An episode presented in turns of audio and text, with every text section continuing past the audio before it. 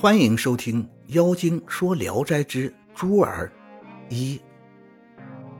江苏常州有一个富翁，名叫李化，田产很多，但五十多岁了还没有儿子，只有个女儿，名叫小慧，长得如花似玉，老两口十分疼爱她。不料小慧才十四岁就得疾病死了，家中更显得空空荡荡、冷冷清清。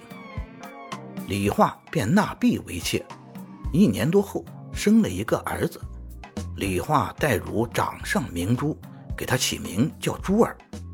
珠儿渐渐长大，出落的结实英俊，一表人才。然而生性痴呆，五六岁了还五谷不分，说话也结结巴巴不清楚。即便如此，李化也不介意，反而越加疼爱。有一年，城里来了个化缘的瞎和尚，他能测知人家闺阁中的隐私，于是人们都惊讶地以为他是神仙。和尚还扬言能给人以生死祸福。他化缘时点名向人要成百上千的钱，没有一个敢违抗的。一天，和尚向李化索要一百串钱，李化很为难。给他十串，和尚嫌少不要。李化渐渐加到三十串，和尚声色俱厉地说：“必须给我一百串钱，少一文也不行。”李化也很生气，收起钱来就走了。和尚愤恨地说：“不要后悔，不要后悔哟！”不一会儿，珠儿突然心口剧疼。在床上滚来滚去，手抓脚蹬，面如灰土。李化害怕，忙带上八十串钱去拜求和尚，恳请救珠儿一命。和尚冷笑着说：“你拿出这么多钱，太不容易了。我一个瞎和尚，能有什么法子呢？”李化无奈，回到家里一看，珠儿已经死了。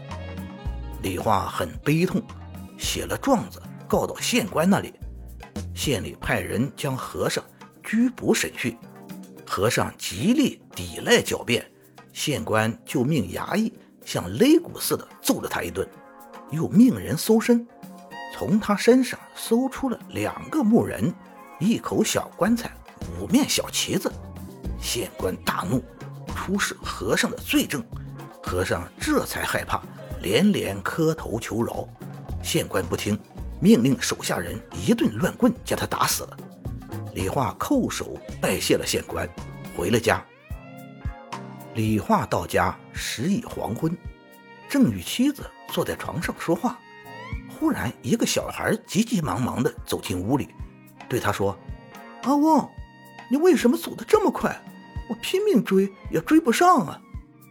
细看他的长相，大约有七八岁。李化一惊。刚要问他，就见那小孩若隐若现，似烟似雾，转眼间已爬到床上。李化连忙将他推下床去，落地时一点声音也没有。小孩说：“阿翁，你这是干什么呀？”转眼间又爬到了床上。李化很害怕，拉着妻子就往外跑，小孩紧跟在他俩的后面。阿翁阿婆的不停的叫唤，李化跑到他小妾的屋里，急忙关了门。回头看时，小孩已站在跟前。李化战战兢兢地问小孩要干什么。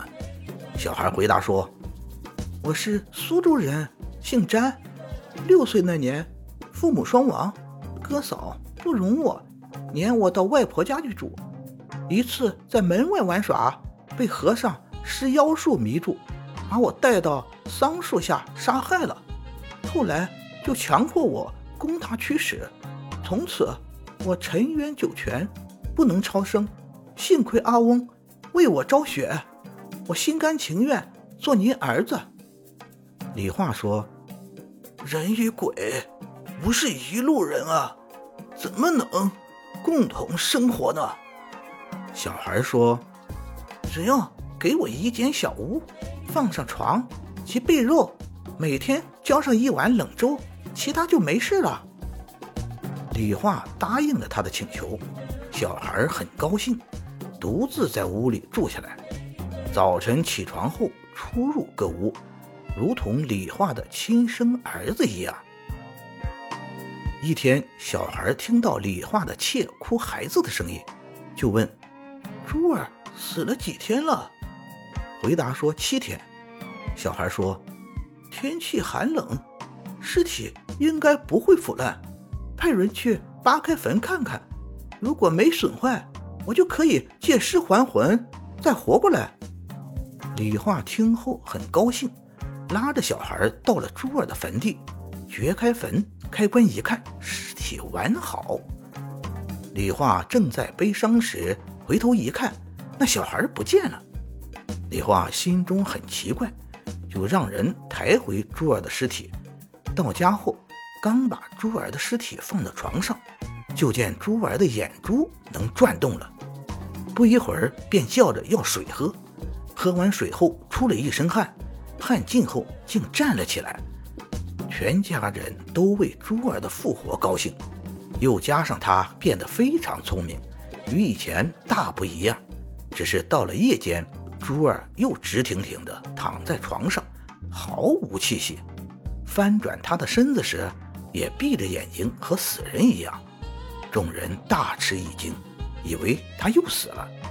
天将明，珠儿才做梦似的清醒过来。大家问他是怎么回事。他回答：“以前我跟着妖和尚时，有我们两个人，那一个叫鸽子，昨天追阿富没追上，是因为我在后面跟鸽子告别呢。他现在阴间给江员外做义子，也很自在快活。昨夜来邀我玩耍，刚用白鼻子黄马把我送回来。”李母问：“在阴间？”见到珠儿了吗？回答说：“珠儿已转生了，他与阿翁没父子情分，不过是替金陵的严子方来讨回百十吊钱的债罢了。当初李化曾到金陵跑买卖，欠了严子方一笔债未还，严就死了，这事无人知道。”李化听后心中很震惊。李母问：“孩子？”见到你慧姐没有啊？回答说：“不知道，再去时一定打听打听。”感谢您的收听，您的支持是我持续创作的最大动力。如果喜欢，请点击关注订阅。朋友们，我们下期再见。